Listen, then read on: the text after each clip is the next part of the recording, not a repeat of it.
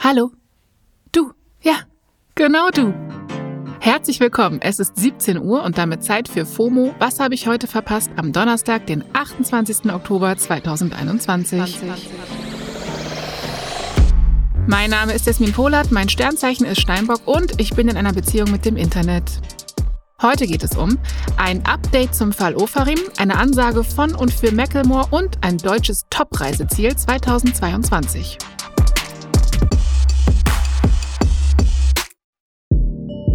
Wir beginnen mit einer Art Zwischenupdate im Fall Gil Ofarim. Darüber wird online nämlich gerade wieder sehr viel gesprochen. Kurzer Recap. Der Musiker Gil Ofarim hat einen Mitarbeiter des Hotels West Inn angezeigt, weil dieser ihn antisemitisch beleidigt haben soll. Der besagte Hotelmitarbeiter wiederum hat Anzeige gegen Ofarim wegen Verleumdung erstattet.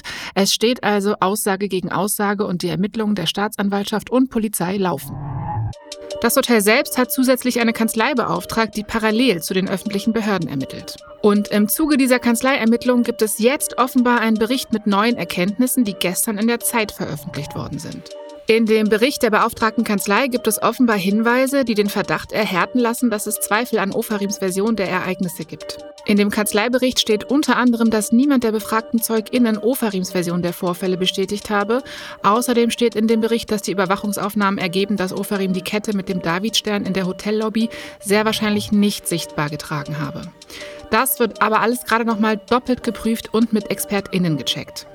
Es sieht aktuell alles ungut aus für Ofarim, finde ich. Und das ist natürlich auch ein großes Thema auf Twitter. Aber zwei Dinge der Vollständigkeit halber. Erstens, diese Kanzlei wurde vom Hotel selbst beauftragt. Inwiefern die Ergebnisse also zu 100 Prozent objektiv sind, kann ich nicht sagen. Und zweitens, die Ermittlungen der Staatsanwaltschaft und Polizei sind nicht abgeschlossen. Die laufen noch. Das muss man bedenken. Und ganz ehrlich, für mich persönlich ist es eigentlich unerheblich, wie genau diese Story jetzt ausgeht. Wer weiß, ob es da überhaupt zu einem glasklaren Fazit kommen wird. So oder so ist Antisemitismus ein Problem in der Gesellschaft und weltweit. Da ändert auch dieser Fall leider nichts dran. So, das war meine Ansage.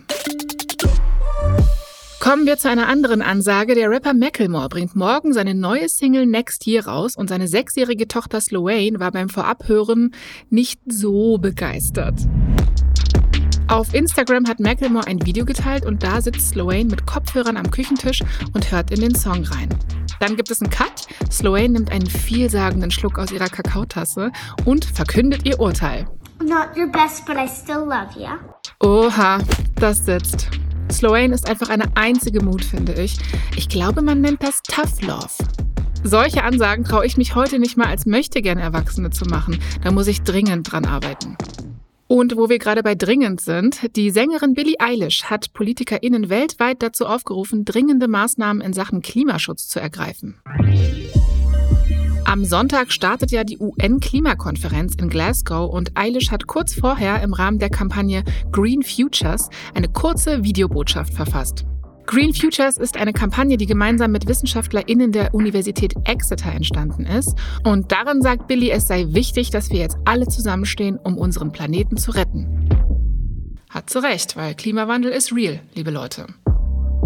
Übrigens, in der Folge am Samstag sprechen wir auch darüber. Angesichts der Klimakonferenz am Sonntag sind nämlich gerade wieder viele falsche Infos und KlimawandelleugnerInnen im Internet unterwegs. Wer genau und welches System dahinter steckt, schauen wir uns am Samstag gemeinsam mit dem Fact-Checking-Team der DPA an. Wisst ihr, wo die Umwelt noch in Ordnung ist? In Freiburg. Ja, wirklich. Freiburg gilt als eine der Vorzeigestädte, was Umweltschutz bzw. klimafreundliche Initiativen angeht. Und nicht nur das, Freiburg wurde jetzt vom Lonely Planet als Top-Reiseziel 2022 ausgezeichnet. Auf Platz 1 ist Auckland in Neuseeland, die 2 belegt Taipei in Taiwan und dann auf der 3 kommt schon unser Freiburg im Breisgau in Baden-Württemberg. Ich kann das als gebürtige Berlinerin leider nicht verifizieren. Ich war noch nie in Freiburg, dafür aber in New York. Ich habe aber meinen Kollegen Sven Ellingen kontaktiert, der ist da nämlich aufgewachsen. Sven, ist diese Platzierung deiner Meinung nach gerechtfertigt? Kann ich schon sehen, auf jeden Fall. Ich habe bis Anfang 20 in Freiburg gelebt und spontan würden mir drei Gründe einfallen, warum Freiburg als Top-Reiseziel klar geht. Erstens, Freiburg ist die Stadt mit den meisten Sonnenstunden im Jahr. Wenn wir hier im Herbst in Berlin schon die dicken Daunenjacken rausholen, dann sitzen die Freiburger schon ganz gern nochmal im T-Shirt in der Sonne. Das ist auf jeden Fall beneidenswert.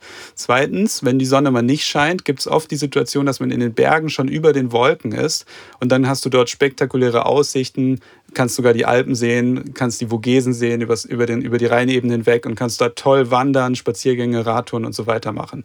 Drittens hast du sehr gute Lebensmittel auf den verschiedenen Wochenmärkten. Und zum Abschluss hätte ich noch einen kleinen Geheimtipp. Checkt mal unbedingt die Kaffeekiste, wenn ihr dann mal dort seid. Das ist in Freiburg-Viere und das ist ein super netter Spot, wo so eine kleine Kaffeeape an der Kreuzung steht und sehr, sehr leckerer Espresso gezapft wird. Danke, Sven. Damit hätten wir auch den Service-Aspekt abgedeckt. Soll mir niemand sagen, man würde bei uns nicht auch jedes Mal noch was lernen. Das war's für heute mit FOMO. Wir hören uns morgen wieder hier auf Spotify. FOMO ist eine Produktion von Spotify Studios in Zusammenarbeit mit ACB Stories. Folgt uns auf Spotify,